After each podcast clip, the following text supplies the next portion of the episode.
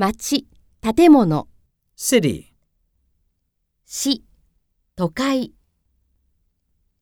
Big cities are convenient, but sometimes noisy.